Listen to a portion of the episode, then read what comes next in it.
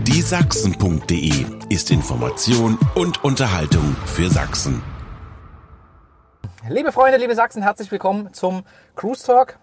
Irgendwas mit 50, wahrscheinlich 54. Ich gucke nochmal, ihr werdet es da oben in der Ecke dann sehen. Heute zu Gast ein echter Medienprofi und Sportprofi. Ihr kennt ihn vom Mitteldeutschen Rundfunk, René Kindermann. Hallo. Schön, dass du heute da bist. Dankeschön. Ähm, meine Einstiegsfrage ist immer, was wolltest du als Kind werden? Das hast du dir den anderen Cruise Talks ja angeguckt. Ja. Und das Prozedere ist immer das, ich fahr los, du erzählst und dann hangeln wir uns so ein bisschen So soll's durch sein. dein Leben. Das Medienkind René war kein Medienkind, sondern war ein, war ein Flugkind. Und ich wollte, ich wollte immer Pilot werden. Echt? Ja. Wollte immer Pilot werden. Das war der große Traum, ähm, ähm, immer da in die Luft zu gehen und durch die Gegend zu fliegen und so weiter. Und ich bin dann auch in der Tat so weit gewesen ähm, bei, der, bei der Prüfung damals, bei der Lufthansa, bei der Aufnahmeprüfung, also bei der ärztlichen Aufnahmeprüfung. Ähm, und es war alles in Ordnung, äh, Augen, alles wunderbar, Gesundheit war in Ordnung. Klar, wenn man da früher äh, Sport gemacht, Leistungssport gemacht hat, ist da erstmal eine Grundfitness da, das war alles in Ordnung. Und dann kam es dazu, die Körpermaße festzustellen. Und ich war ein, ich bin 1,93 Meter groß. Echt? und die Lufthansa hatte damals, weil die Flugzeuge nicht so groß waren, ein Körpermaß Maximum von 1,92 Meter. Und das war schon absolutes Maximum. Also da haben sie wirklich schon gesagt, normalerweise ist ist es eigentlich ist es 1,90, aber 1,92 haben sie durchgehen, aber 1,93 ist einfach zu groß für unsere Maschinen. Und da ging es halt damals, das war, wir reden von Anfang der 90er, gab es noch keinen Airbus A380, da gab es noch keine 777 und auch die 320er waren vorne eher sozusagen, äh, sag ich mal, Sch- Schleudersitze als, äh, als ordentlich zum Sitzen. Und deswegen haben die damals äh, sowas gehabt. Ist, ist aufgelöst worden dann fünf Jahre später, hat mir nicht mehr gebracht, aber das war, das war der große Kindheitstraum. Und Neustart irgendwie, dass du nach fünf Jahren nochmal... Ja, pass auf, jetzt kommt die Geschichte. Pass auf, jetzt wird's ganz spannend. Meine Frau hat mir dann zum 40. Geburtstag, weil ich immer gesagt habe, es wird der Tag kommen, wo ich auch selber fliegen kann. Ja. War, es war mein großer Traum. Man muss wirklich sagen, war mein großer Traum. Zu meinem 40. Geburtstag von meiner Frau sozusagen einen, so, einen, so einen Pilotenrundflug bekommen mit so einer Cessna, Dresden, Moritzburg, Riesa und so weiter. Voll Latte. Bestes Wetter, wunderbar. Manfred äh, war, der, war der Pilot. Was für ein Riesentyp. Ja, äh, Flugschule August der Starke auf dem Flughafen oben. Wir sind da rein, in dieses Flugzeug rein. Diese Cessna, die ist, ehrlicherweise ist die kleiner als dieses tolle Auto, in dem wir gerade sitzen. So von dem Aromangebot her.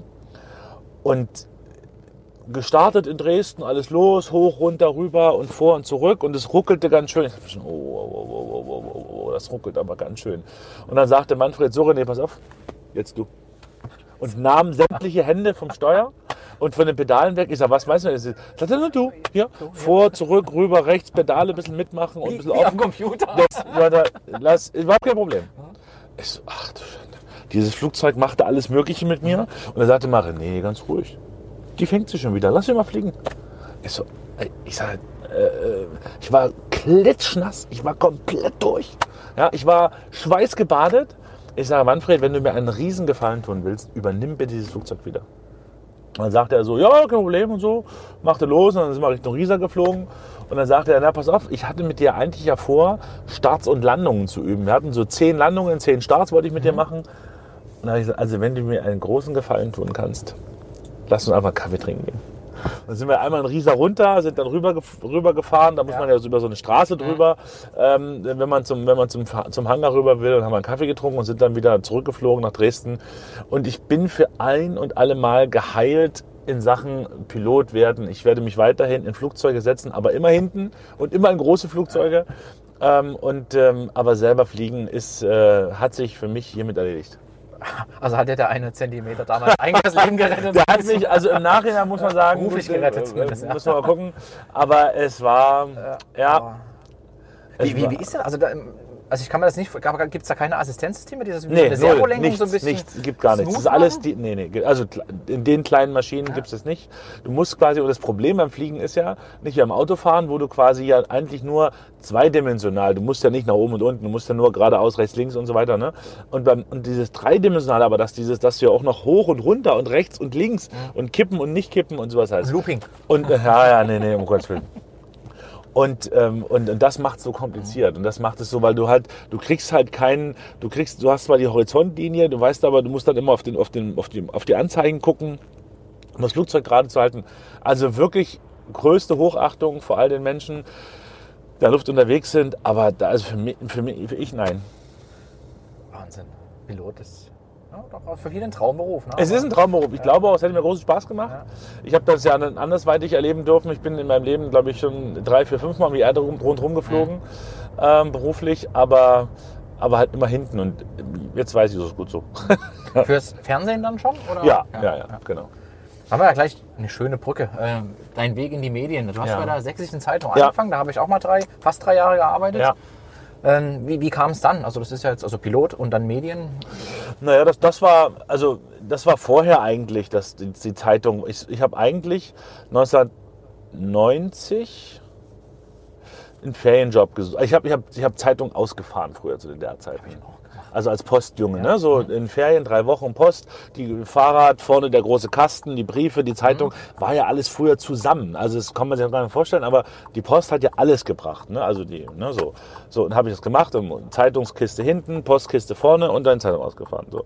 Und äh, 89 im Sommer auch noch und dann war klar, 90, ma, wird das alles ein bisschen anders werden und habe ich dann sozusagen nach einem, nach einem Ferienjob gesucht und sollte eigentlich bei der, bei der Zeitung arbeiten ähm, und so ein bisschen aufräumen quasi, Archiv aufräumen und so, was man so mit Schülerpraktikanten macht. Und dann haben die gesagt, nee, machen wir alles nicht mehr, brauchen wir alles nicht mehr, aber wir brauchen jemanden, der fotografiert.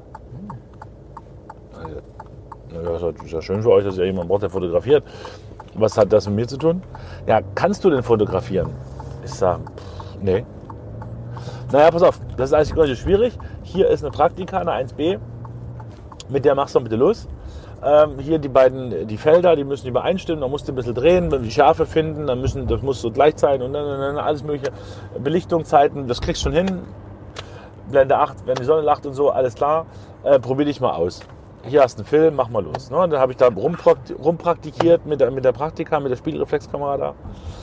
Ist, war leidlich erfolgreich und habe dann relativ schnell äh, gesagt zu meinen Eltern, ich sage hier, ich hätte gerne mal so eine Kompaktkamera, wo man nichts machen kann, wo man einfach nur drauf drückt und einen Film hinten reinmacht und dann kommt ein Foto dabei raus.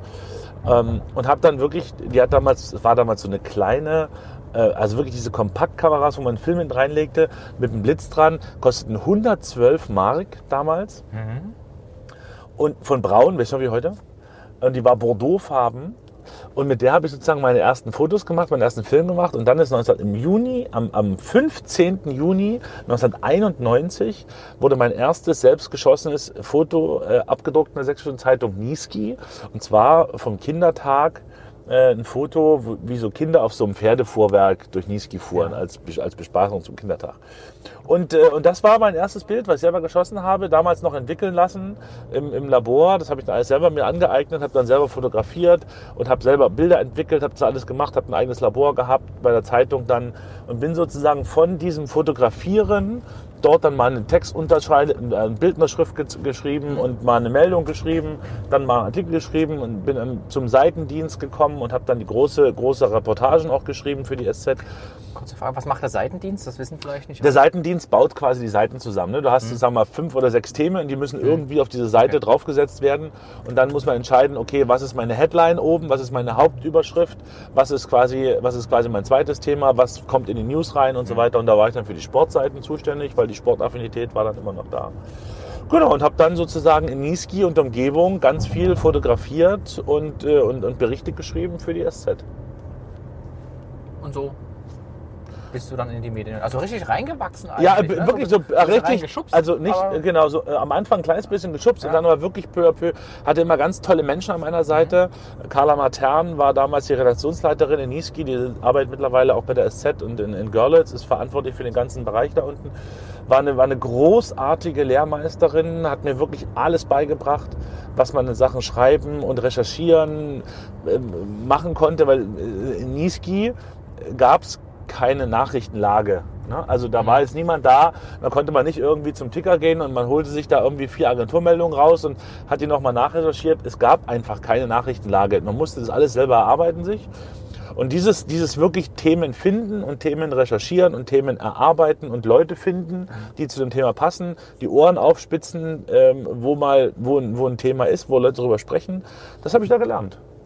Und das hat mich, mein, hat mich eigentlich durch mein ganzes Berufsleben ähm, so stark begleitet, dass ich sagen muss, das ist heute noch die Schule, die damals bei der SZ war, die mache ich bei der Sportschau in Köln, genauso wie bei Weltmeisterschaften in Japan oder bei, oder bei Olympischen Spielen in Kanada. Das ist immer das gleiche Prinzip. Ne? Dann, ging es von, der- von der Zeitung ging es dann zum, zum Radio, ne? Das so- Genau, äh, da war ich dann bei Radio PSR Ja. und das war, war auch eine lustige Begebenheit eigentlich. Die damalige, ähm, die damalige Redaktionsleiterin vom Radio PSR Studio in Görlitz oder damals noch Löbau rief mich dann irgendwann mal an und sagte, so pass mal auf, ich bin äh, Wendy und die und ähm, ich, ich habe ein Problem. Ich sage, und warum rufst du mich da an? Naja, weil du bist das Problem. Ich sage, oh, Puh, das war jetzt mal ein Teaser. Ich sag, jetzt mal, kannst du noch drei Sätze mehr? Ja, pass auf, es ist folgende Problematik. Jedes einzelne Thema, was ich anfange zu recherchieren, schreibst du am nächsten Tag in der Zeitung. Sag, Das funktioniert so nicht. Jedes Mal ist mein Thema tot, weil du es schon geschrieben hast. Oder ich sozusagen nur noch die zweite Garde bin und laufe immer hinter deinen Themen hinterher. Zu Deswegen, langsam. Ja, deswegen hat sie gesagt, deswegen musst du bei uns arbeiten. Ja, okay. Also, Und da habe ich gesagt, ähnlich wie damals beim, beim, beim, bei der Zeitung, ich sage, ich habe in meinem Leben noch kein Radio gemacht. Ich sage, wie soll denn das gehen? Sagt, ach, das bringe ich dir alles bei, ist überhaupt kein Problem, aber ich brauche Menschen in der Region, die genau wie du dahin gucken, ähm, wo, es, wo es weh tut und wo man so mal Themen findet, die andere interessieren, die dann entsprechend aufbereitet. Ich sage, alles andere, alles, das ist das Grundhandwerk, wie man Radiobeiträge macht, das bringe ich dir bei. Und gut, dann bin ich da hingegangen, nach Löbau und habe dort sozusagen meine ersten Schritte in Sachen Radio gemacht. Habe da Regionalnachrichten gemacht, habe dann noch mit der Bandmaschine, also noch mit, mit Schnürsenkel quasi, äh, Beiträge geschnitten. Dann nicht von wegen und auf dem Handy digital und so, sondern wirklich so mit hier mit Klebeband und so. Ja, so die ganze, das, der, die Klassiker. Ähm, mit, äh, und so so, so habe ich das gelernt, so bin ich da reingerutscht, bin dann bei Radio PSR äh, ein bisschen weitergekommen, habe dann dort meine Ausbildung gemacht, meine Journalistikausbildung gemacht bei Radio PSR. Und, ähm, und ja, und äh, habe dann dort die Morning Show ähm, verantwortet, also verantwortet als Produktionsleiter, also Produ Producer früh quasi, dort mit da gewesen, verantwortlicher Redakteur, Ja. der quasi das ganze Ding dann fährt. Ähm, solche Sachen und, und ja, und dann irgendwann rief der MDR an, MDR Radio, und sagte, Mensch, Herr Kindermann, wir haben da ein Problem. wir, wir brauchen junge, dynamische Leute, die äh, in der Region unterwegs sein wollen. Wollen Sie nicht, das war dann in Leipzig, wollen Sie nicht nach Dresden kommen, zu uns, zu MDR1 Radio Sachsen. Da muss man wissen, zur damaligen Zeit war Radio PSR natürlich Marktführer. Ähm, mit, wir spielten die beste Musik, hatten die besten Nachrichten, hatten die be- berühmtesten Moderatoren äh, in der Radiolandschaft. Ähm, also das war wirklich, das war, das war sozusagen Top of the Pop, kann man fast schon sagen. Ne? So, wurde uns immer genau erklärt, dass wir sind die allerbesten und so, alle anderen sind nur zweitrangig. Und dann rief halt das Schlagerradio aus Dresden an. Ähm, bei so einem 25-Jährigen und sagte hier, wir wollen ganz gerne, dass Sie nach Dresden kommen zu uns zum Schlagerradio. Da habe ich gedacht, oh Leute, ist das wirklich euer Ernst? Könntet, wisst ihr denn, wenn ihr anruft und, und warum denn, aber wie denn? Wo Dachte sehe mir- ich das? dachte ich mir, okay, ist kein Problem, ich komme hin. Ähm, ich unterhalte mich mit euch, das, das, das ist völlig in Ordnung, das höre ich mir mal gerne an. Und habe dann mit dem damaligen stellvertretenden, äh, stellvertretenden Redaktionsleiter eine lange, lange, lange Nacht in Dresdner Neustadt verlebt. Mit sehr viel Alkohol. Die ging bis früh um vier oder bis um drei, würde ich mal sagen. Wir haben uns da sehr gut verstanden, hatten viel Spaß, haben viel gelacht. Ähm, und dann, ich musste ja wieder zurück, weil um vier begann ja mein Dienst in Leipzig. Das war unter der Woche. Woraufhin dann mein, mein äh, Morgenshow-Moderator sagte, als ich irgendwie dann irgendwie so gegen halb fünf da in dieses Studio betrat, sagte er, bist du dir sicher, dass du arbeitsfähig bist? Ja, ja, ich bin 25 sicher. Er schickte mich dann nach zwei Stunden nach Hause. Das war alles, war natürlich nicht so. Naja, und dann war sozusagen, gab es nochmal so einen Abwägungsprozess. Dann ging es noch darum, gehe ich da jetzt wirklich hin? Das war halt ganz cool. Das war aber auch nur eine Person. Das war nicht der ganze Sender. Hatte ich nochmal eine, noch mal einen Termin mit der damaligen Redaktionsleiterin für Dresden, mit der Katja. Und Katja ist äh, ehemalige Leistungssportlerin äh, von der KJS, äh, Kanutin gewesen. Und da haben sie natürlich zwei, Sport, zwei, zwei Leistungssportler getroffen. Und da war relativ klar, dass die Chemie, dass die Chemie wirklich stimmt und, und gut ist. Und, äh, und dann bin ich 1998 im Juni äh, nach Dresden zu MDR1 Radio Sachsen gewechselt. Also sozusagen in das MDR-Universum Ja, hinein. ja. Ja. Ja, cool. Schöner, schöner Weg. Also schön Ist- kontinuierlich ja. immer, immer angerufen worden. Ne? Ja, ja, ja. Das ist ja immer, glaubt ja, glauben Ja. ja die meisten Leute nicht, dass man Aber mal ist eine- angerufen wird. Ja, man wird, man wird auch mal angerufen. Das ist in der Tat so, ja. Man muss sich auch bewegen. Und nur mit den Jobs wächst man auch mit dem Job Ja. wechseln. Das ist ja, Ja. viele glucken ja 20, 25 Jahre im gleichen Job und denken sich, ach, ich hätte auch gern mehr von dem oder mehr von dem, aber du brauchst diese Veränderung. Ja, das ist halt, das ist halt, das ist so ein bisschen, wenn, wenn man mich so ein bisschen fragt, was sind denn so deine größten Schwächen und deine größten Stärken, ist es immer so die, ist immer so die, die klassische Antwort, das vereint sich in beidem. Und zwar, ich bin halt ein großer Freund von Veränderung. Ja? Und das ist natürlich Stärke wie Schwäche, weil man natürlich auf der einen Seite sagen kann, na ja, der schafft es ja noch nicht mal irgendwie mal zehn Jahre oder mal fünf Jahre mal irgendwie ein Format zu moderieren oder in einer Sendung zu bleiben oder in einem Sender zu bleiben oder und so weiter. Auf der anderen Seite ist natürlich Veränderung und der Veränderungswille etwas, was uns antreibt, Ja. ne? was uns, was uns kreativ äh, lässt, äh, sein lässt und, und, und was uns, also ohne, ohne, ohne Veränderung, ohne den Veränderungswillen von Menschen geht nicht vorwärts. Ne? Wenn alle nur sagen, ich will das bleiben, was ich bin und ich will da bleiben, wo ich bin und ich brauche die Technik, die ich habe, die reicht mir, dann würde es niemals ein iPhone geben, würde es Richtig. niemals dieses Auto geben, Ja. in dem wir heute sitzen, weil immer alle gesagt hätten, ach nee, die Kutsche, das reicht doch, wir kommen dann mit der Kutsche von gut von A nach B. Ja, doch, das reicht schon. Ja, Ja, es ist, ist genau das, ja. Also und- man braucht da ist ein verrückte Leute und die, die die Veränderung mögen und lieben Ja. und aus ihrer Komfortzone irgendwie rausgehen. ja, ne? Manchmal wird man geschubst und manche sind Genau. auch, so schätze ich dich jetzt ein, nach dem, was du erzählt hast, ähm, eher so, also fast Veränderungsjunkie. Also so, ich brauche sie, Ja, ich ist will ein, sie. gutes, und, und, ist ein gutes Wort. Ich bin wirklich in der Tat jemand, der das wirklich sehr, sehr, sehr lebt. Ja. Ja. Und, und, und, ähm, und das ist ja auch in, in der heutigen Medienwelt und, und gerade im, im MDR ist natürlich ist jetzt Veränderung nicht so das Schlagwort Nummer eins, was sozusagen einem entgegenwirft. Und, und da sind immer alle ganz überrascht, ähm, wenn ich dann sozusagen sage, naja, aber äh, wenn, wenn's dann, wenn was zu Ende geht, wie Riverboat zum Beispiel oder, oder andere Dinge, ähm, dass ich da nicht traurig bin drüber, wo ich dann immer sage, nee, aber es geht ja nicht. Ich kann ja nicht sagen, wir brauchen Veränderung und wenn, wenn die Veränderung dann mich trifft, ist alles blöde. Ja, ja. Das ist ja Quatsch. Also, weil das ist ja eine ganz geliebte, ganz beliebte Geschichte, wenn man sagt, Veränderung muss unbedingt sein. Also, außer bei mir. ja, da, da, da, das muss alles schön Da, bleiben. und da bin Hast ich du, eher, bin kannst ich du das irgendwie zu, zu, äh, nachvollziehen aus deiner Kindheit vielleicht, dass du da ähm, irgendwelche Erlebnisse hattest, die dich positiv bei Veränderungen, also, Also- positive Erlebnisse bei Veränderungen oder es kommt ja irgendwo her immer, ne? wenn man Angst ja. hat vor Veränderungen, dann Ja, hat man ja. irgendwie was erlebt. Also ich bin schon immer sehr, sehr vielseitig. Ich habe ja auch als, als Kind im Sport Zehnkampf gemacht, weil ich schon immer irgendwie alles, alles ausprobieren wollte. Ich habe ähm, Basketball gespielt, ich war schwimmen, ich habe Handball gespielt, Fußball nie wirklich. Also zweimal heimlich zum Training, durfte ich eigentlich nicht von meinen Eltern aus. Ich durfte nicht zum Fußball gehen, weil die immer gesagt haben, Fußball ist bäh. Und da habe ich gesagt, aber ja, wenn Fußball bäh ist, muss ich auf jeden Fall mal hingehen, äh, weil das ist bestimmt cool. Ähm, aber, aber ich bin mit dem Ball am Fuß, bin ich nie klargekommen so richtig oder das hat nie gezündet bei mir. Obwohl ich sicherlich die Grundschnelligkeit hatte und auch die körperlichen Fähigkeiten hatte, da irgendwie so ein unfassbarer Abwehrrecke zu werden. Ja. Ja, oder ein Köpfer, ne? Vorne. Nee, das, nee, da- nee, nee glaube zu schwer, ja, ja, das, da, da bin ich zu, da war, da, war, da war zu viel Muskelmasse und zu viel, zu viel Körpermasse da, um dort vorne, um dort vorne die Geschwindigkeit von Werner oder Lewandowski an den Tag zu legen. Aber so eine Abwehr, so ein Abwehrsühle oder so ein Abwehrhummels, äh, hätte ich mir schon gut vorstellen können. Aber das sollte es nicht sein.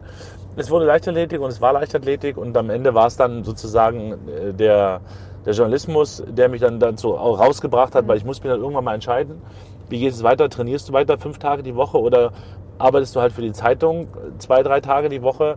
Dann war das Training nicht mehr möglich und deswegen habe ich dann irgendwann mich entschieden und gesagt, okay, dann mache ich jetzt mal Fotografie und Journalismus.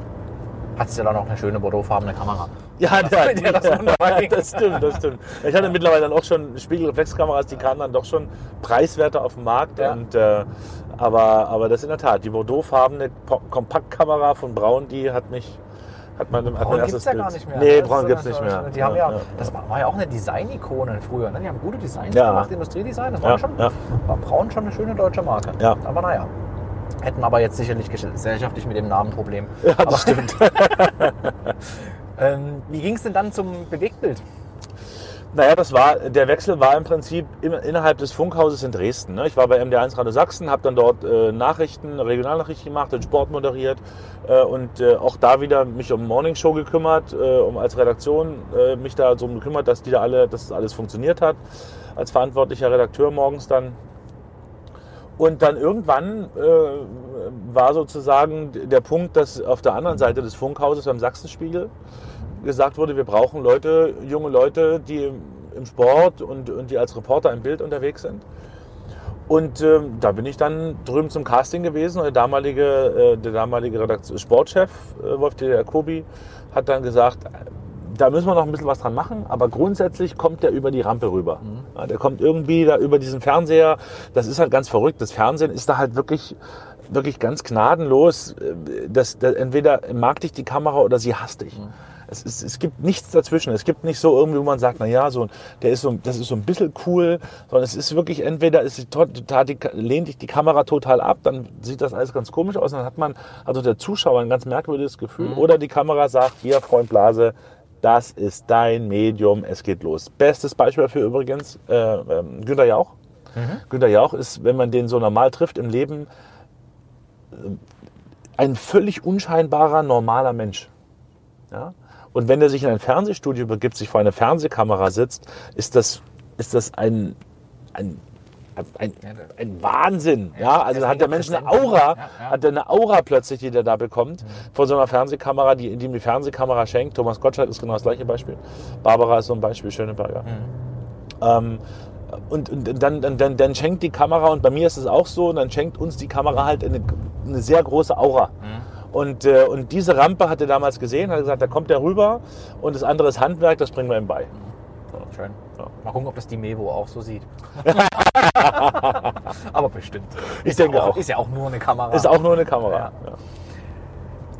Ich würde jetzt gern, also wir, eigentlich habe ich noch ein anderes Thema auf dem Zettel, Gesellschaft und Medien, aber wir hatten ja gerade das Thema Veränderung und auch mal verrückte Dinge tun. Ich würde den Skiweltcup gerne Ja. vorziehen, weil wir sind jetzt gerade im Sport und Ja. Medien und irgendwie, also wie, wie, wie bist du denn dazu gekommen? Das ist ja nur schon ein mega Projekt auf fünf Jahre irgendwie Ja. ein Vertrag. Ja. Wie kommt man denn da dazu und macht das dann auch noch? Ja, das ist der entscheidende Punkt.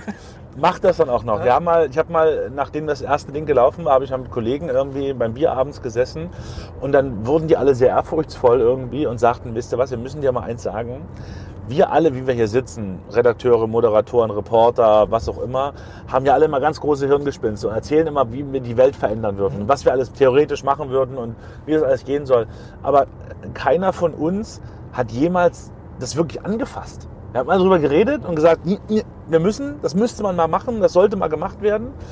Und du hast das angefasst mit, deinem, mit, dem, mit, mit dem Thorsten Püschel zusammen und ihr habt das echt durchgezogen. Du hast in dieses, in dieses Wagnis rein, auch finanzielle Wagnis reingestürzt, als Unternehmer quasi, mal die Komfortzone MDR verlassen ähm, und dann da reingestürzt. Und, und im Prinzip ist es ein Ideenfindungsprozess gewesen. Die damalige Oberbürgermeisterin von Dresden, Frau Oros, hat einfach rumgefragt bei verschiedenen Menschen, die sie in der Stadt kannte und gesagt hat, Jungs und Mädels, Januar bis März haben wir hier in der Stadt eine tote Zone.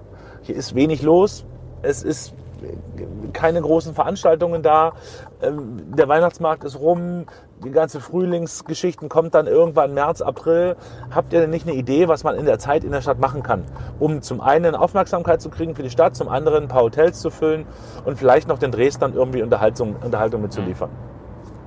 Ja, mit der Aufgabe habe ich, das, habe ich diesen, diesen, diesen Restauranttisch äh, nach dem Abendessen äh, verlassen und habe dann mit verschiedenen Leuten gesprochen, mit dem, mit dem, mit dem und unter anderem auch mit Thorsten Püschel, der dann auf einem Flug ins äh, finnische Kusamo mir sagte, na, aber was hältst du denn davon, wenn wir hier das Thema Skilanglauf ans Elbufer holen? Direkt da unten vor die Kulisse, so ein Sprint, ähm, ähnlich wie das damals in, in, in Düsseldorf war und, oder in Drammen, da so kurz vor Oslo oder in Stockholm. Das ist eigentlich eine gute Idee. Und sind dann wirklich aus dem Flieger ausgestiegen, haben noch mal ein- eine Nacht drüber geschlafen und sind am nächsten Tag zum damaligen, zum damaligen ähm, Renndirektor Langlauf des Skiweltverbandes, Jörg Kaprol, der ist heute Marketingdirektor des Weltverbandes, und haben gesagt, Jörg, was hältst du davon, wenn wir in Deutschland, in Dresden, am Elbufer einen Langlaufsprint machen? Guckte der uns an. Für mich hat das gefühlt eine halbe Stunde gedauert, bis der was gesagt hat. Es waren aber nur fünf Sekunden und sagte, Jungs, wisst ihr was? Das ist eine geile Idee. Mach mal los. Und dann sind wir losgelaufen und haben mit verschiedenen, mit vielen Leuten gesprochen ähm, haben, haben es wirklich geschafft, diese ganze Geschichte fast ein Jahr, über ein Jahr ähm, quasi unterm Deckel zu halten, ohne dass irgendjemand in der Öffentlichkeit was mitbekommen hat davon. War alles besprochen auf den Arbeitsebenen, in den verschiedenen Ämtern, in den verschiedenen Ministerien, sodass in dem Moment, wenn es in den Stadtrat kommt und äh, das sozusagen öffentlich wird, alle grundsätzlich Bescheid wissen und niemand überrascht wird davon, dass da jetzt plötzlich Schnee am Elbufer äh, ausgekippt werden soll. Und ähm, und deswegen hat es am Ende gut funktioniert. Und wir haben, und das muss ich auch wirklich ganz klipp und klar sagen, wir haben wirklich auf Landes- wie auf Stadtebene auf eine hervorragend arbeitende Verwaltung getroffen. Also das sind alles wirklich Menschen, die haben wirklich alle gesagt, ja, das, da, da, helfen wir, da machen wir mit. Es gibt überall Vorschriften, es gibt überall Durchführungsbestimmungen und Gesetze, an die wird sich gehalten. Aber es ist, wir haben zu keinem Zeitpunkt sind wir an einen Punkt gekommen, wo irgendjemand in der Verwaltung gesagt hat, nö, das, das mache ich nie, weil ich nie will. Mhm. Oder weil ich den Bock habe oder weil ich nach Hause will oder das berühmte Freitag nach eins oder so. Das haben wir wirklich nie erlebt. Ähm, und ähm, ich glaube, das war auch so ein bisschen, weil wir mit, mit sehr viel Engagement und mit sehr viel Feuer da reingegangen ja, sind, mit sehr viel Überzeugungskraft unterwegs waren. Und deswegen haben wir Leute mitgerissen und deswegen hat das funktioniert. Die Energie ist wirklich entscheidend und auch ja. wie, ich meine, es ist recht einfach, wie freundlich man auf die Leute zugeht. Ne? Ja viele fluchen ja immer über die bösen Beamten. Nein. Ich habe auch nie schlechte Erfahrungen gemacht, selbst beim Finanzamt, wo ja die Masse immer flucht. Na ja, klar. Du kriegst alles gelöst, wenn du nett hingehst. Ja, ja, ja und auf die Leute zugehst mit offenen Armen, mit einem Lächeln. Äh, und, und, wenn du auch zwischen Nord und Süd, zwischen den Finanzämtern äh, anderthalb Stunden hin und her läufst, das kann man mit einem Lächeln machen. Mhm. Und du kriegst, was du willst. Oder du ja. kannst natürlich frustriert da durchstapfen und dann machen natürlich aber alle die Türen zu, ja. wenn, du, wenn, du, was möchtest. Genau, genau. Und von daher sind auch nur Menschen, die wollen alle nur gewertschätzt werden. Ja. Und wenn du eine geile Idee hast und nach vorn gehst, dann wollen die Absolut. mit. genau Schön. so ist es. Also, gute Verwaltung. Ja, ja, es ist wirklich so. Ich kann da wirklich, auch wenn mich immer wieder alle skeptisch angucken, ja. ich kann da immer wieder sagen, ich sage, Leute, hier, ich habe es wirklich von der, von der Mitarbeiterin im Straßen- und Tiefbauamt bis hoch ins Büro vom Oberbürgermeister, ich kann da, ich kann da nichts sagen. Mhm. Wie, wie, äh, also ich habe dann quasi ein Format erfunden, was es so nee, noch nicht das, gab. Nee, das Format gibt es. Der, der, der Skiweltverband hat extra genau für solche, für solche Events das Format City Sprint äh, ins Leben gerufen. Mhm wo quasi auf einer Strecke von 1,2 bis 1,8 Kilometern, ohne dass größere Anstiege und Berge drin sein müssen, ähm, dort äh, Welt, Weltcups ausgetragen werden können. Okay. Das Format ist entwickelt worden, weil der Weltverband gesagt hat, ähm, Freunde, wir müssen mit dem Sport aus dem tiefen finnischen Wald raus und müssen zu den Menschen hin, weil die Wahrscheinlichkeit, dass uns jedes Wochenende Menschen im Wald besuchen, ist relativ gering. Mhm. Und, äh, und deswegen ist dieses Format entwickelt worden, um damit sozusagen in die Städte zu gehen. Okay. Und wie lief das dann äh, vor dem Stadtrat ab? Da sitzt man ja in einem großen Plenum wahrscheinlich. Nee, das, die Entscheidungen werden ja woanders getroffen. Die Entscheidungen werden ja in den Ausschüssen getroffen. Wir sind quasi in allen Fraktionen gewesen, haben das in allen Fraktionen vorgestellt, waren in allen Ausschüssen, im, im Sportausschuss, im Finanzausschuss, haben das sozusagen überall präsentiert. Äh, und, und dann gab es sozusagen äh, zwei Abstimmungen. Eine Abstimmung für die erste Runde, die ist ganz gut ausgegangen. Und dann nochmal eine zweite Abstimmung für die Verlängerung dann nach dem, nach dem ersten Jahr. Auch die haben wir, haben wir positiv für uns ähm, gewinnen können sozusagen und äh, haben dann dort äh, die Menschen auch da wieder überzeugt mit dem, was wir, was wir an Zahlen dann da hatten nach dem ersten Jahr. Und die waren natürlich atemberaubend und äh, haben dann sozusagen diese Abstimmung beide gewonnen. Okay. Gab es Gegenstimmen? Also schon auch bei, bei, der, bei der Erstgenehmigung? Ja, natürlich gibt es. Ähm, äh, das ist aber auch normal. Also ich glaube, das ist, glaube, das ist, das wäre auch vermessen zu sagen, man hat so ein Projekt, was natürlich streitbar ist und was diskutabel ist und kann mit so einem Projekt sozusagen mit einer, mit einer vollen Zustimmung durch den Stadtrat durchgehen. Das hätte mich persönlich auch extrem gewundert. Ne? Und, äh, und diese, diese, da gibt es grundsätzliche Abneigungen zum Thema Leistungssport, da gibt es grundsätzliche Abneigungen zum Thema Kunstschnee ähm, und, und dann gibt es halt, gibt es halt einen, einen, einen Bereich der, der Realpolitik, die sagt, okay, wir haben hier ein Vermarktungstool, was wir bekommen. Und wir haben auch immer gesagt, wir haben immer gesagt, es ist eine Offerte von uns an die Stadt und die Stadt kann entscheiden, ob sie das haben will oder nicht. Mhm. Wenn die sich geschlossen sagen, nee, wir wollen das nicht haben, dann ist es auch so. Dann, dann können wir es nicht ändern. Aber wir haben es nach bestem Wissen und Gewissen sozusagen aufgesetzt und, äh, und, und, und justiert. Und am Ende hat das dann doch die Mehrheit überzeugt. Und eine Demokratie ist am Ende das, was die Mehrheit will. Na klar, auf jeden Fall. Ihr habt ja von, von Anfang an auch äh, den Umweltaspekt mit, äh, ja. mit drauf gehabt. Da gab es sicherlich auch die meisten äh, Bedenken. Jetzt wahrscheinlich noch viel mehr äh, ja. in der aktuellen äh, Fridays for Future Diskussion, die es da gibt. Und morgen ist ja wieder großer, großer Tag, glaube ich. Ja. Ähm, wie habt ihr denn das gelöst und war das von vornherein Teil des Konzepts oder seid ihr da reingedrückt worden in den Umweltteil? Nee, uns war ja klar, dass wenn du in einen Bereich wie in der Stadt Dresden gehst und in einen Bereich wie das Elbufer gehst, ähm, was natürlich ähm, schützenswerter Raum ist, dass man dort besonders vorsichtig mit all den Sachen sein muss. Das haben wir immer im Auge gehabt und wir haben natürlich immer auch im Auge gehabt, dass diese CO2-Bilanz von so einem Weltcup in der Stadt, das wussten wir im Vorhinein, natürlich deutlich besser ist als jede Bilanz, jede CO2-Bilanz eines Weltcups in den Bergen. Mhm. Da geht es einfach um den Individualverkehr. Ähm, es gibt Erhebungen, ähm, von der Weltmeisterschaft in Oberhof vom Biathlon. Da reden wir halt über 40, 40 bis 60.000 Zuschauer, die sozusagen per Auto rein und wieder raus aus dem Thüringer Wald und Busse und allem drum und dran. Und da ist die CO2-Bilanz halt so, dass nach diesen vier Tagen Oberhof, äh, Weltcup in dem Fall, ähm, braucht der Thüringer Wald in den vier Tagen entstanden ist. Mhm. Ohne dass jemals wieder einer in diesen anderthalb Jahren in den Thüringer Wald betritt. So groß ist dieses, ist dieses CO2-Aufkommen von dem Individualverkehr, der in die Berge reingeht. Und wir haben halt, wir haben halt einen Individualverkehr, der ist genau bei Null. Weil halt in, in, der, in der normalen, in der Innenstadt, es gibt keine Erhöhung des Individualverkehrs an der Stelle. Es gibt normale Zufahrt über Bus und Bahn, was ja bei uns alles integriert ist in, in den Eintrittskarten. Und, ähm, und dazu kommen halt, kommen halt ähm, ein paar Lkw-Fahrten äh, zum Thema Schnee und Transport, äh, Transportfahrten. Und wir haben das mal, haben das mal ausrechnen lassen. Wir kommen ähm, in der Gesamtbilanz so eines Ski-Weltcups mit dem Transport von Schnee raus, rein, rüber, kommen wir ähm, auf eine Größenordnung, die wir in die Luft gepustet haben, von 2,8 Tonnen CO2. Mhm. Ein, also jeder einzelne Dresdner, wir brauchen immer Vergleichszahlen, ne? jeder einzelne Dresdner ist so die, Grund, die Grundberechnung, ähm, bläst mit verschiedensten Sachen äh, 11 Tonnen CO2 im Jahr in die Luft. Okay, das und wir haben 2, nachvollziehen, aber das klingt ja nach einem vernünftigen Verhältnis einfach. Ne? Absolut. Ne? Ja. Und, und, wir haben wir haben das mit 2,8 2,8 Tonnen ähm, und das ist glaube ich schon ein Wert, der auch seinesgleichen sucht ähm, ähm, innerhalb des innerhalb des Weltcups und wir sind jetzt auch äh, aufgefordert worden. Es gibt jedes Jahr ein, ein Treffen sämtlicher Weltcup-Veranstalter, der die FIS organisiert, mhm. also der Ski-Weltverband organisiert. Und da sind wir auch aufgefordert worden, unser Nachhaltigkeitskonzept dort auch zu präsentieren. Also okay. zu sagen, wie macht ihr das? Mhm.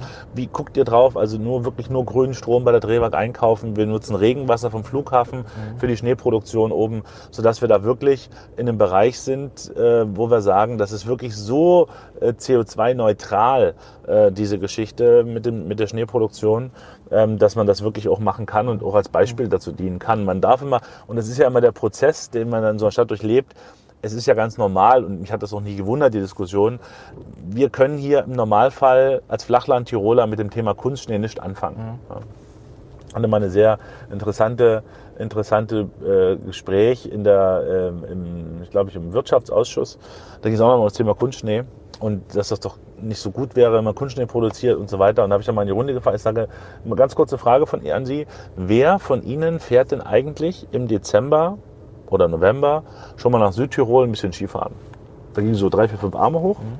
Ich sage, ist Ihnen eigentlich klar, dass Sie ausschließlich auf Kunstschnee fahren? Ich sage, in Südtirol im Normalfall die ersten wirklich ergiebigen Schneeschauer im Südraum der Alpen sind eher so Ende Dezember, Anfang Januar. Im Normalfall ähm, ist es zwar kalt im Dezember, aber Schnee eher nicht. nicht ja, ja. Okay. Und dann fiel allen so ein bisschen an, ja stimmt, stimmt, stimmt. Das sind ja immer diese weißen Bänder und dann ist rechts und links noch ein bisschen Pulverschnee. Und, äh, dann, und damit ist, wird das, bekommt das dann plötzlich eine andere Dimension. Und, und es ist in der Tat so, und die Grundentscheidung ist ja getroffen. Entweder man sagt, es soll Wintersport weitergeben. Oder man sagt, nein, wir machen keinen Wintersport mehr und machen nur noch Wintersport dort, wo wirklich Naturschnee fällt und alles andere, alles andere wird, wird abgeschafft. Und mhm. diese Entscheidung ist getroffen worden. Man, hat, man will weiter Wintersport betreiben ähm, und, ähm, und wird dazu sozusagen Wasser benutzen, was quasi über, über Schneekanonen zu Schnee, zu Schnee wird und ähnlich ist das, Eis, ist das Eisschneeprinzip bei uns auch. Wir, wir kühlen halt Wasser runter, das wird zu Eis, das wird gecrasht und daraus wird dann dieses, dieser Eis, Eiswürfelschnee. Äh, den wir dann benutzen. Ja, dazu habt ihr am Flughafen irgendwie einen Hangar Genau, einen einen Hangar mega an- Kühlschrank gebaut. Ne? Genau, im Hangar angemietet, äh, gar nicht ein mega Kühlschrank, sondern sind zwei, sind zwei, zwei Eisschneemaschinen, die, von, die von einer, von, vom Weltmarktführer von Techno Alpine dahingestellt werden und die produzieren quasi aus dem, aus dem Regenwasser des Flughafens mit dem grünen Strom von der Drehwag, daraus wird am Ende dann Eis. Jetzt, jetzt gibt es ja ein legendäres Interview.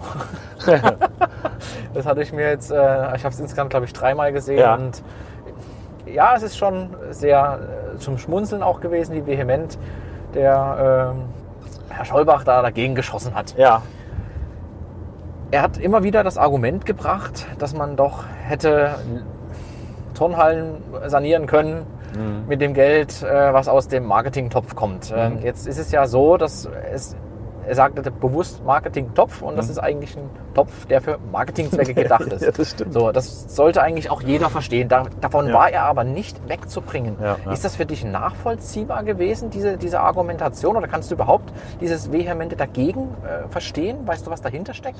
Also es ist natürlich dahinter, dahinter steckt immer Parteipolitik. Ne? Das, der, das war, das war eine, eine Profilierungsgeschichte. Das Thema war, war gut, um, um, um zu polarisieren, um Aufmerksamkeit zu bringen. Ähm, ich glaube, Herr Schollbach ist schon so lange Politiker und schon so lange im Stadtrat und war ja auch lange Jahre im Landtag, ähm, dass er genau weiß, dass Mittel, die sozusagen gebunden an das Marketing sind, niemals in den Topf umgeleitet werden, ähm, es sei denn, sie werden nicht ausgegeben, dann werden sie neu verteilt, aber im Normalfall werden die Mittel dafür ausgegeben, um Marketing zu machen. Das heißt, es werden Plakate in Hamburg geklebt, es werden Messen in Korea organisiert, es werden Zeitschriften, es werden Videofilme produziert, die dann im Netz äh, ausgespielt werden. Und aus diesem Topf der Stadt Dresden, weil es ist eine Marketinggeschichte, wir sind eben nicht in den, in den städtischen äh, ähm, ähm, Sporttopf gegangen, wo in der Tat dann die Frage irgendwann kommt, nehmt ihr das Geld den Sportvereinen weg? Nein, das tun wir nicht. Dieses Geld wird aus dem Marketingetat der Stadt Dresden zur Verfügung gestellt und äh, genauso vom Freistaat Sachsen kommt es aus dem Marketingetat und aus dem Etat für Sportgroßveranstaltungen. Daraus speist sich ein Großteil des Geldes, was wir benutzen dürfen, um den Weltcup zu organisieren. Und, ähm, und damit ist das, und das weiß er ganz klar. Aber ich, ich habe dieses Interview natürlich gemacht mit ihm, wohl wissend, wie, die, wie, die, wie das im Vorfeld ist. Und ich habe große, äh, große Sympathien für Menschen, die äh, mit Vehemenz auch mal standhaft bleiben, weil die, seine Argumente waren ja relativ schnell äh, widerlegt und es war auch relativ schnell klar, äh, dass viele Sachen ins Leere laufen. Und er hätte dort wirklich problemlos auch an der einen oder anderen Stelle sagen können, ja, Kindermann, das stimmt, da muss ich Ihnen jetzt mal recht geben. Ähm, aber wenn Menschen auf solchen Positionen beharren, ist das ja immer wie immer so positiv und negativ im Leben. Und er ist da halt wirklich jemand, der, der da ganz vehement für die Werte einsteht, die er sozusagen sich irgendwann mal aufs Schild gehoben hat.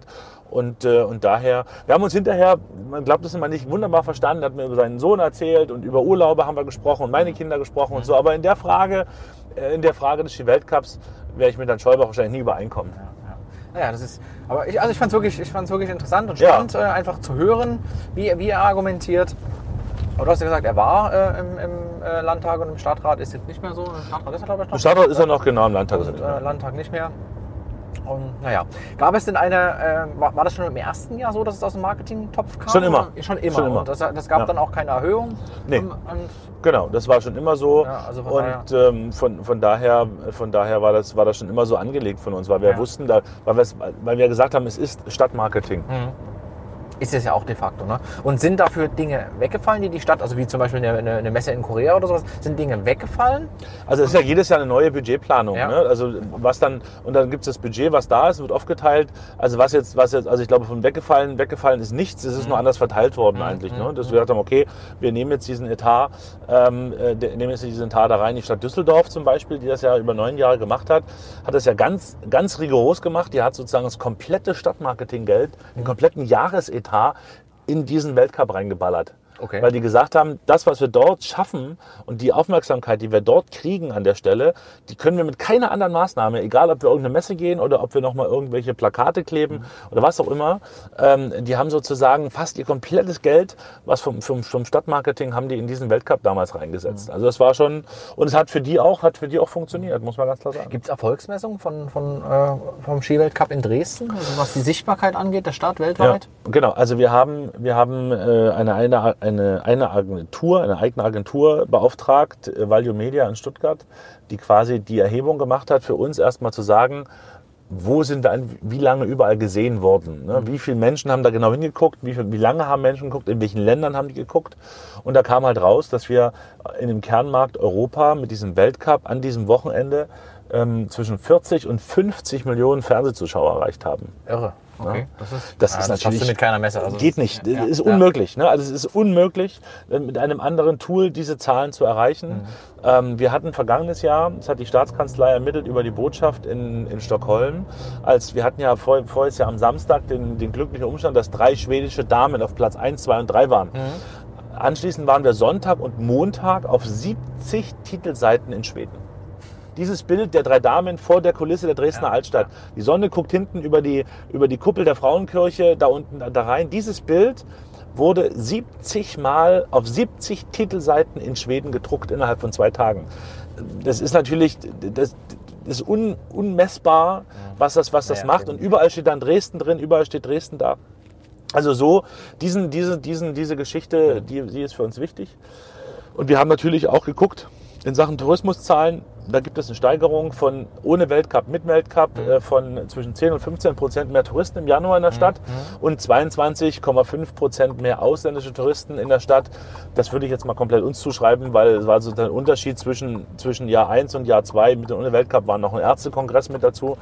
Ähm, also das würde ich jetzt mal komplett bei uns lassen. Also das sind schon so Erfolge, die wir sehen. Wir haben tolle Veranstaltungen in Oslo gehabt mit, mit Reiseveranstaltern, die gesagt haben, Mensch, Dresden, das müssen wir mal angucken. Haben wir im Fernsehen gesehen. Das gleiche passiert dieses Jahr in Stockholm mit schwedischen Reiseagenturen, die gesagt haben, nach diesem, nach diesem Hype da rund um die schwedischen Mädels, haben die gesagt, warte mal, Dresden, das haben wir Berlin, München, aber Dresden, das gucken wir uns mal genauer an.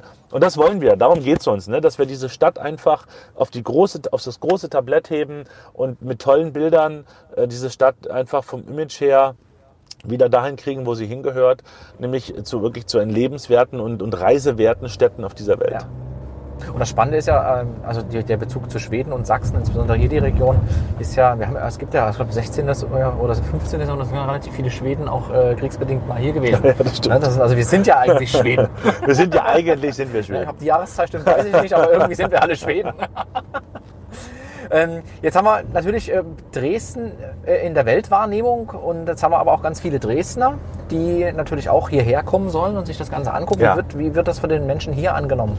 Also das war im ersten Jahr toll zu sehen. Wir hatten ja im ersten Jahr, äh, waren wir, waren wir ausverkauft in der Arena und auch im Winterdorf war, war eine Menge los. Im zweiten Jahr hat uns das Wetter leider einen großen Strich durch die Rechnung gemacht und ich glaube auch so ein bisschen die Negativdiskussion, die da entstanden ist rund, rund um den Weltcup, die da eine Rolle gespielt hat. Ähm, und ähm, jetzt hoffen wir mal, dass, in, dass jetzt äh, in diesem Januar, jetzt im kommenden Januar haben wir wunderbares Wetter, minus 5 Grad, blauer Himmel und, und Schnee unten drunter Das habt ihr schon bestellt, ja? Das haben wir bestellt, ist soweit alles mit Jörg Kachelmann besprochen. Sehr gut. Ähm, und, ähm, und, und, und jetzt hoffen wir mal darauf, dass, die, dass wir haben das Konzept geändert, wir haben die Eintrittspreise geändert, äh, dass wir sozusagen in diesem Jahr wieder die Dresdner begeistern können. Das ist ja bei Outdoor-Veranstaltungen immer wetterabhängig, das Ja, ist ja. eine ganz klare Geschichte. Aber wir haben viele Sachen, viele Sachen dazu gebaut. Es gibt eine Maskottchen-Weltmeisterschaft, die wir dazu gebaut haben. Wir haben, wir haben nochmal ein Zelt, bauen wir nochmal extra für die Menschen, äh, wenn es wirklich regnen soll, man sie unterstellen kann, wo man nochmal mitfeiern kann. Wir werden viel mehr auch Party und Stimmung machen. Es wird ein bisschen, wird ein bisschen in die Party-Richtung gehen, dass man da wirklich unterhalten wird. Coole DJs sind da, die da einfach richtig, richtig Bambule machen. so dass man da, ja, dass Ja, man, ja, dass ja. man da richtig, richtig ein paar schöne Stunden hat, wenn man da ans Königsufer geht und, und der Welt zeigt, wie cool diese Stadt ist und wie toll die Menschen sind, die hier leben. Schön. Ähm, zum Preis hat ihr habt äh, gesagt, preislich wird sich was ändern. Wird es preiswerter? Oder? Genau, es wird preiswerter. Nee, es wird deutlich preiswerter. Wir haben die, wir haben die Preise halbiert, weil wir gesagt haben, okay, da, da sind wir ein bisschen hinausgeschossen an der Stelle. Das war ein Fehler. Und äh, sind jetzt bei 15 Euro für, das ein, für die Eintrittskarte. Wir haben Familientickets aufgelegt für 40 Euro. Mit, kann man mit, mit zwei Kindern, zwei Erwachsene. Ähm, wir, haben, wir haben Vereinstickets aufgelegt, wo man als, als, als Sportverein 200, äh, 20 Leute, 250 Euro, 20 Erwachsene, 20 Kinder, 200 Euro äh, zum Weltcup kommen kann. Und solche Sachen einfach gemacht und da einfach wirklich hingehört, wo die Menschen gesagt haben, ah, das ist, es ist zu teuer. Zwei, äh, zwei Erwachsene, ein Kind plus Essen, über 100 Euro, das ist zu viel. Alles klar, haben wir verstanden, Preise runter. Äh, und, äh, und dann, und dann geht es dieses Jahr oder geht es äh, im Januar dann los. Aber klasse, dass ihr dann A, den Spielraum habt und B, den Weg auch geht. Ne? Es gibt ja dann Leute, die, die betriebswirtschaftlich genau den anderen Weg gehen. Die machen es dann noch teurer und wir äh, hoffen ja- dann, die anderen noch abzugreifen, die sowieso gekommen sind. Ja, ja. Wir sind ja, und das habe ich auch immer wieder gesagt, auch in den ganzen Diskussionen, also Thorsten und ich sind nicht angetreten, um diesen Weltcup zu machen, um uns danach auf, den, auf die Bahamas abzusetzen und als Millionäre da ein schönes Leben zu haben. Dann sollen, müssten wir andere Ideen haben, dann müssten wir irgendwas äh, in der Computer, im Computerbereich machen, aber ganz sicher nicht ein, ein Event veranstalten mit so einem großen Risiko, mit so einem großen Budget. Und deswegen ist das, ist das keine Veranstaltung, um Gewinnmaximierung durchzuführen, sondern wirklich um das Optimum an vielen Stellen, an vielen Stellen zu erreichen. Und das, das probieren wir. Und da werden wir, da werden wir immer wieder, es wird immer wieder Veränderungen geben. Und das ist halt auch so ein Punkt. Ne? Man muss halt dann, wenn man einen Fehler gemacht hat, auch sagen, okay, falsch. Und dann muss man aber auch sofort justieren und sagen, im nächsten Jahr einfach anders. Ja. Das ist genau das geht ja nur so. Geht nur so. Ja, und ihr habt das jetzt äh, für fünf Jahre habt ihr quasi die, die äh, ist das eine Lizenz oder? Nein, das ist eine Verabredung, weil wir gesagt haben, also wir und auch der Weltverband haben gesagt, wir machen jetzt keine, kein, kein One-Hit-Wunder und schießen einmal Dresden hoch und dann verschwindet es wieder in der Versenkung, nur weil es gerade weil es gerade gebraucht wird und weil es gerade cool ist. Sondern wir haben gesagt, wir haben ein Konzept, was auf fünf Jahre ausgelegt ist, mit, dem, mit, der, mit der Nachwuchswoche, auch mit der Bekanntheit und auch für die Stadt Dresden. Und ähm, das ist jetzt erstmal das Minimum. Dann vielleicht gibt es nochmal eine Verlängerung über fünf, um fünf Jahre, das würde uns sehr freuen. Das gucken wir uns mal an, äh, wie, das, wie das aussieht. Jetzt sind wir erstmal sind wir erstmal in Jahr drei und äh, sind ähm, jetzt schon, wie man sieht, ich komme gerade aus dem Büro hier, alles Weltcup, ja, Sportlich, sportlich. Ne? ja, ähm, sind also alle, alle in der Vorbereitung für das diesjährige. Seid ihr, also ihr, müsst fünfmal liefern.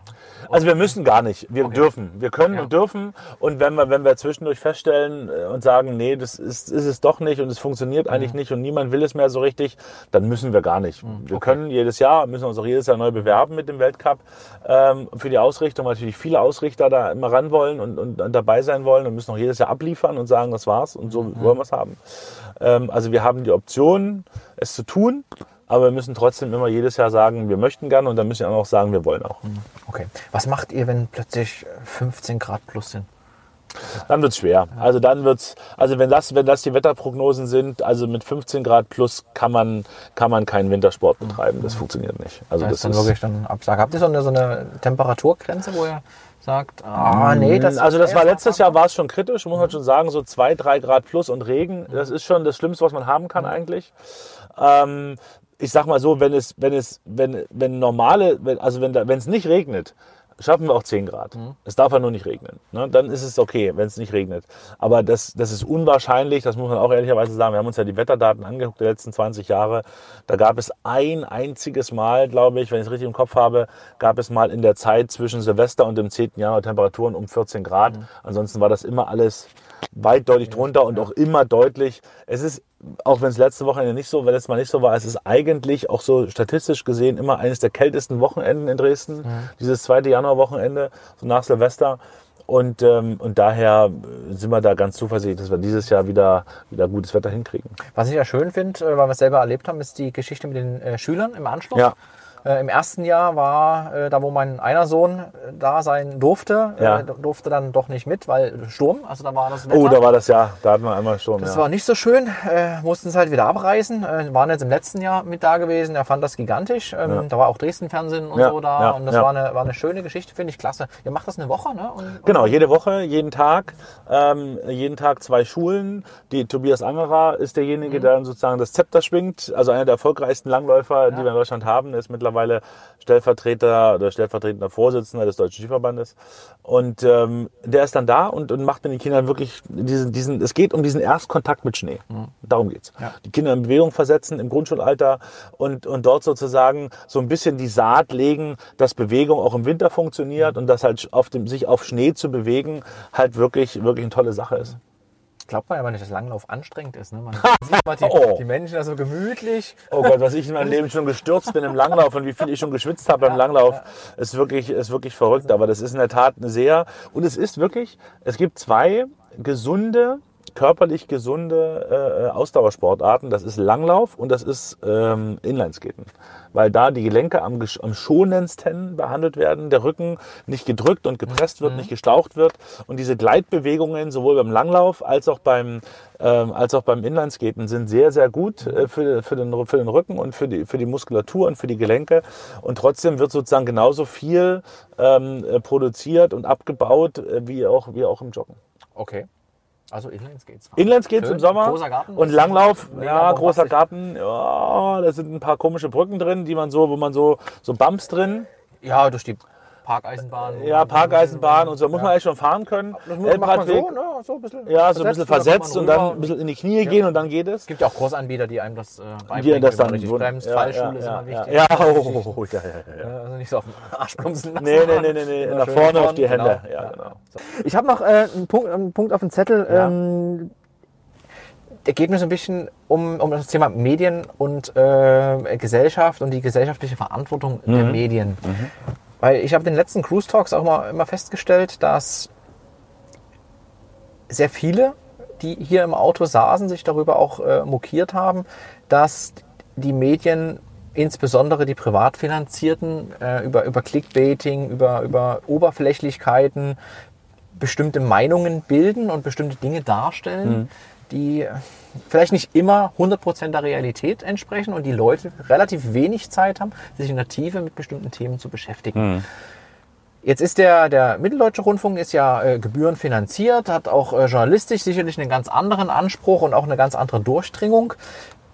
Welche gesellschaftliche Verantwortung siehst du bei den Medien und vielleicht auch so ein bisschen äh, mit, mit Blick auf privat finanziert und öffentlich-rechtlich? Du hast da einen sehr, sehr guten Einblick, weil du in beiden unterwegs warst. Klar, ähm, das ist in der Tat, die Verantwortung ist extrem groß und die Problematik, vor, die, vor der wir alle stehen in, in, de, in den Medien, dass die Medien mittlerweile nicht mehr die Zeitung, die wir ausgetragen haben oder für die wir geschrieben haben und das Fernsehen, für das ich arbeite, ist, sondern dass die Medien ähm, halt Computer sind, Handys sind, Apple, also äh, Smartphones sind, ähm, Twitter und Facebook und äh, quasi eine eigene Medienwelt produziert haben. Äh, und die verrückterweise jeder bespielen kann. Und, und das ist halt wirklich schwer. Ähm, wir erleben das ja im täglichen, da kommt eine Meldung rein über Twitter oder über Facebook, dass irgendwo was brennt oder irgendwo ein Unfall ist. Jetzt verifiziert das mal, dass es so wirklich stimmt. Ja. Mach das mal. Wie willst du das denn machen? Die Polizei, du rufst die Polizei an und sagen die, ja, wir haben das auch gelesen, wir sind aber noch nicht vor Ort, wir wissen, wir können noch nicht sagen, ob es stimmt. So, wa- wa- das klingt total spektakulär. LKW-Unfall auf der Augustusbrücke, Kran umgekippt, was auch immer, keine Ahnung, ne, solche Sachen. Und, und, und du kriegst es nicht verifiziert und du hast aber und dann fängt aber dann fängt so ein Wettlauf dann plötzlich an bei Twitter und bei und bei Facebook. Wer weiß als erstes mehr? Wer hat die genaueren Infos? Wer kriegt das am, am, am, aller- am ersten rausgespielt? Und diese diese Geschwindigkeit sorgt dafür, dass Fehler passieren. Ja, und das ist halt das große Problem. Dieser Druck, Erster zu sein, ne, wo man ja Druck glaubt, erster ja, zu sein, um zu sagen, oh, um, um, um das Image zu bilden, immer der Schnellste zu sein. Um dann zu sagen, übrigens, wir sind immer die Schnellsten und dann sozusagen auf diesem, auf diesem Ross quasi zu verkaufen und zu sagen, sie können beim, beim schnellsten Newsdienst äh, des Landes, können sie, können sie Werbung schalten und so weiter und so fort. Und, und das ist halt, das ist schwierig, das ist kompliziert. Wir haben da, ähm, der, also der öffentlich-rechtliche Rundfunk hat da ja einen Stufen, Stufenplan, sozusagen, was wie lange wo sein darf ähm, und, und was, was ausgespielt wird, äh, sich selbst auferlegt, äh, was ich gut und richtig finde. Und ähm, ich, ich, kann, ich kann ehrlicherweise so sehr auch immer gerne übers Privatfernsehen und Privatradio geschimpft wird. Ich kann da nicht so viel schimpfen drüber, weil ich nämlich weiß und, und ja, ich weiß es, ich, ich glaube gar nicht, ich weiß es, dass da überall Kollegen arbeiten, die ganz, ganz doll mit Herzblut die Sachen tun. Und, äh, und dass man immer, man ist ja immer so schnell im Verruf. Ne? Es ist mal eine falsche Meldung äh, oder mal eine Unsauberkeit und plötzlich ist es immer, ja, die, die, die schreiben ja das immer so. Das machen die ja immer so. Äh, Und dabei ist es ist dieses immer gar nicht. Und, aber, und, aber diese, diese Differenzierung, da, das, das wäre mal meine große Bitte an alle Beteiligte, die das jetzt gucken. Guckt einfach auch selber mal ein zweites Mal genau hin und, und, und überlegt euch genau, ist es wirklich immer der, der das so falsch macht und sagt der immer diese komischen Sätze und ist der immer so komisch oder ist es vielleicht mal einmal passiert und ein zweites Mal vielleicht nochmal passiert, aber beim dritten und vierten Mal ist es vielleicht gar nicht mehr so, weil er es selber gemerkt hat. Also das ist halt auch so das sind so Punkte, die halt, die halt schwierig sind, äh, weil wir die auch nie beeinflussen können auf der anderen Seite, auf der anderen Seite des Fernsehers. Ne? Wir können immer nur sagen, wir versuchen und wir sind fest der Überzeugung, dass wir, dass wir nach bestem Wissen und Gewissen da Informationen rausgeben. Äh, Es gehen Sachen schief, äh, weil überall Menschen arbeiten. Ja, Menschen machen Fehler, das, ich kann das, wir haben immer wieder, ne, Menschen machen Fehler, es gibt technische Probleme, es gibt Sachen, aber dann so dieser, dieser Sturm der Entrüstung, der dann danach kommt, also der ist für mich teilweise nicht nachvollziehbar, weil man, man, man darf ja auch immer eins nicht vergessen, wir in den Medien machen auch nur Medien. Es ist auch nur, es ist auch nur eine Nachricht und es ist auch nur ein Fernsehbeitrag oder es ist auch nur eine Fernsehsendung oder eine Radiosendung. Von uns operiert niemand Menschen am offenen Herzen. Da stirbt niemand. Also weil wegen uns oder wegen einer Falschmeldung im Normalfall ähm, geht, da, gehen da, geht da nicht groß was schief. Ähm, das sind, aber, aber es ist halt ganz schön, ne, sich darüber oft aufzuregen. Ja, klar, ja. Und man kann das irgendwie in den Fokus stellen und kann sagen, ja, dieser öffentlich-rechtliche Rundfunk, das ist alles Quark, was die senden. Ist es nicht. Hm. Ne? So viel kann ich immer verraten. äh, es ist auch nicht alles gut, was Pro7 sendet. Ähm, da ist auch viel Quark dabei, wenn man das so sagen will. Aber es sind am Ende alles, also es gibt's ja, es gibt ja, und das ist eben, das ist eben die Erfahrung, die man dann schon macht, wenn man im System drin ist. Da gibt es Menschen, da gibt es Konferenzen, die sich genau überlegen, wie sieht so ein Programmtag aus mit dem MDR. Und wenn ich dann die Struktur habe, welche Sendungen setze ich da drauf? Welchen Film setze ich da hin? Was können wir uns leisten? Ähm, welche Sendungen produzieren wir? Welche Live-Show produzieren wir? Was machen wir mit Florian Silbereisen? Was machen wir mit der Goldenen Henne?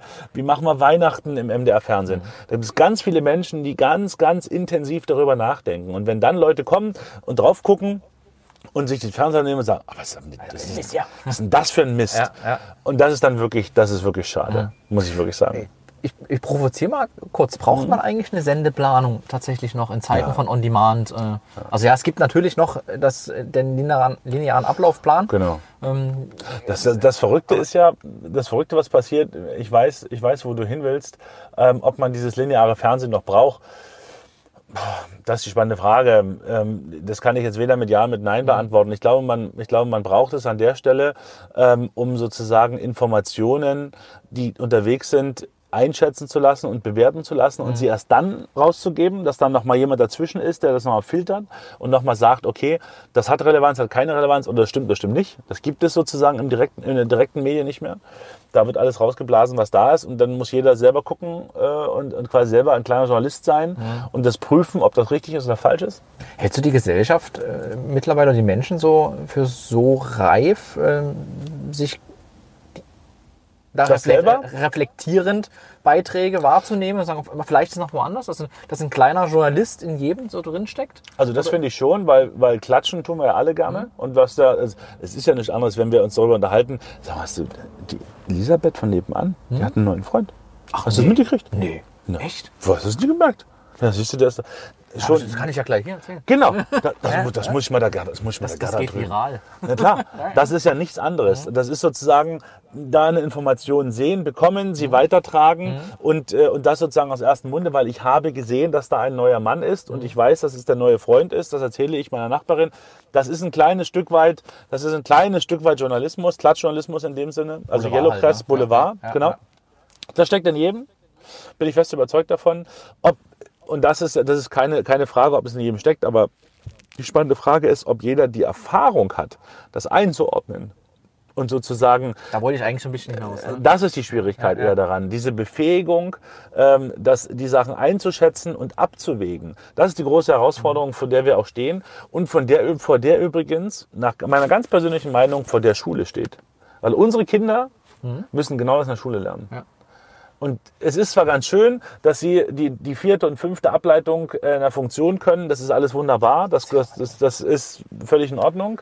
Sollen sie gerne machen, für den, der es braucht. Aber viel wichtiger ist, dass, die, dass, dass, dass so ein Fach wie, wie Umgang mit Medien Ja. oder Medienumgang in diese Schulen Eingang findet, um Richtig. ihnen genau das zu erklären Genau. und zu sagen, passt mal auf Leute, wenn ihr bei Twitter, was, was ist eigentlich Twitter? Was ist Twitter? Wie funktioniert Facebook? Was ist mit Instagram? Was ist sind mit Snapchat? Was ist Telonym? Wie funktionieren Algorithmen? Äh, was ist eigentlich, wer liest bei WhatsApp eigentlich alles mit? Was bedeutet, wenn ihr eine WhatsApp-Gruppe aufmacht? Was sieht, was passiert da eigentlich alles im Hintergrund? Ähm, wie, wie, wie, äh, wie arbeitet Alexa? Was ist eine Google, wie, was ist, was passiert bei Google, weil wer ist Google eigentlich? Ja.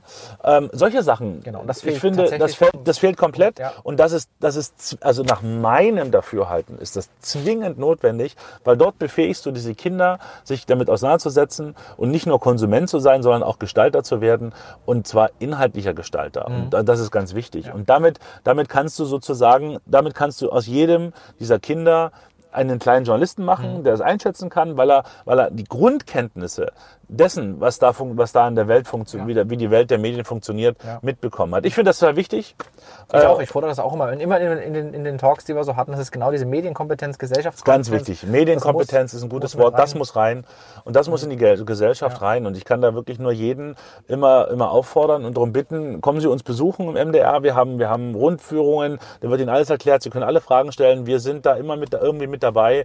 Mhm. Die Moderatoren, Redakteure laufen über die Gänge. Sie sind genau dort, wo die, wo wir, wo wir senden, können da Fragen stellen und können sich da, können sich da ein eigenes Bild machen. Und, und, und Ihnen wird auch genau erklärt, wie diese Prozesse laufen bei uns und so weiter und so fort. Das ist ein offenes Haus. Mhm. Ähm, da ist niemand hinter verschlossenen Türen, der irgendwelche verrückten Sachen bastelt. Da gibt es äh, eine, eine Agentur in, in, in Dresden, Queo, ähm, die, die äh, haben ein Projekt von, von Mitarbeitern initiiert, das heißt Social Web macht Schule. Die machen im Prinzip genau das. Mhm. Super. Es ist nicht im Lehrplan, es ist eine freiwillige Veranstaltung. Ja. Da gehen Mitarbeiter hin und erklären den Kindern, wie genau die Medien funktionieren, warum sie perfekt. Mhm. funktionieren. Aber das gehört halt in den Lehrplan rein. Ne? Das ist, Ich finde das genial, dass sich Unternehmen damit befassen und Agenturen. Aber es ist nur ein Anfang und es muss halt breiter aufgestellt werden. Mhm. Das Finde stimmt. ich, finde ich richtig, richtig gut, dass die das tun. Ähm, letzter Punkt. Ja, Sachsen. Sachsen. Sachsen in, weiß ich nicht, 10, 15 Jahren. Wie ist Sachsen aufgestellt, deiner Meinung nach, für die Zukunft?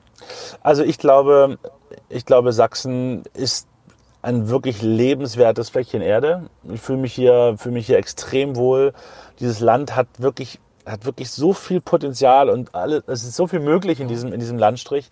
Wir haben, wir haben ähm, kulturell unfassbare Schätze da. Wir haben eine, eine wirklich tolle Wirtschaftskraft, die da ist in diesem Land. Ähm, eine der größten Wirtschaftskräfte im, im, im Osten Deutschlands. Wir haben, wir haben von, der, von der Landschaft her alles zu bieten, was man sich wünscht, vom Berg bis zu, bis zu großen Seen, Seenlandschaften rund um Leipzig. Es ist quasi alles da, was man, was man sich nur wünschen kann. Wenn man sagt, okay, ich, ich baue mir mal was zusammen, ähm, würde man es, würde man's, glaube ich, genauso zusammenbauen, wie Sachsen ist. Und, äh, und dieses Land, auch wenn das alle versuchen, immer anders zu sehen, ist weltoffen. Es ist einfach, es ist ein weltoffenes Land, ähm, wo Menschen hinkommen können, wo Menschen sich wohlfühlen können. Ähm, und ähm, und ich, ich hoffe, dass ich hoffe für Sachsen, dass sich dieses, dass sich dieses, dieses braune Image, was dieses Land bekommen hat und übergestülpt bekommen hat, dass sie das verwächst und das wirklich, auch sehr, dass ja. wirklich mit, mit, äh, mit aktiver, mit aktiver, guter Politik dieser neu gewählten Landesregierung, ähm, dass sich da ein paar Sachen ändern werden. Das sind, das sind junge, dynamische Politiker am Ruder, äh, die gute Ideen haben, wie ich finde, und die auch gezeigt haben in den letzten Jahren, dass sie willens sind, Dinge anzupacken und zu verändern. Ich hoffe, dass sie sich nicht wieder zurückziehen und sagen, der Wahlkampf ist vorbei, ich höre jetzt auf mit der Tour durch Sachsen. Das wünsche ich mir sehr. Es ist jetzt zwar ruhiger geworden, aber das ist normal. Normal, es gibt Koalitionsverhandlungen, Sondierungsgespräche, genau, genau.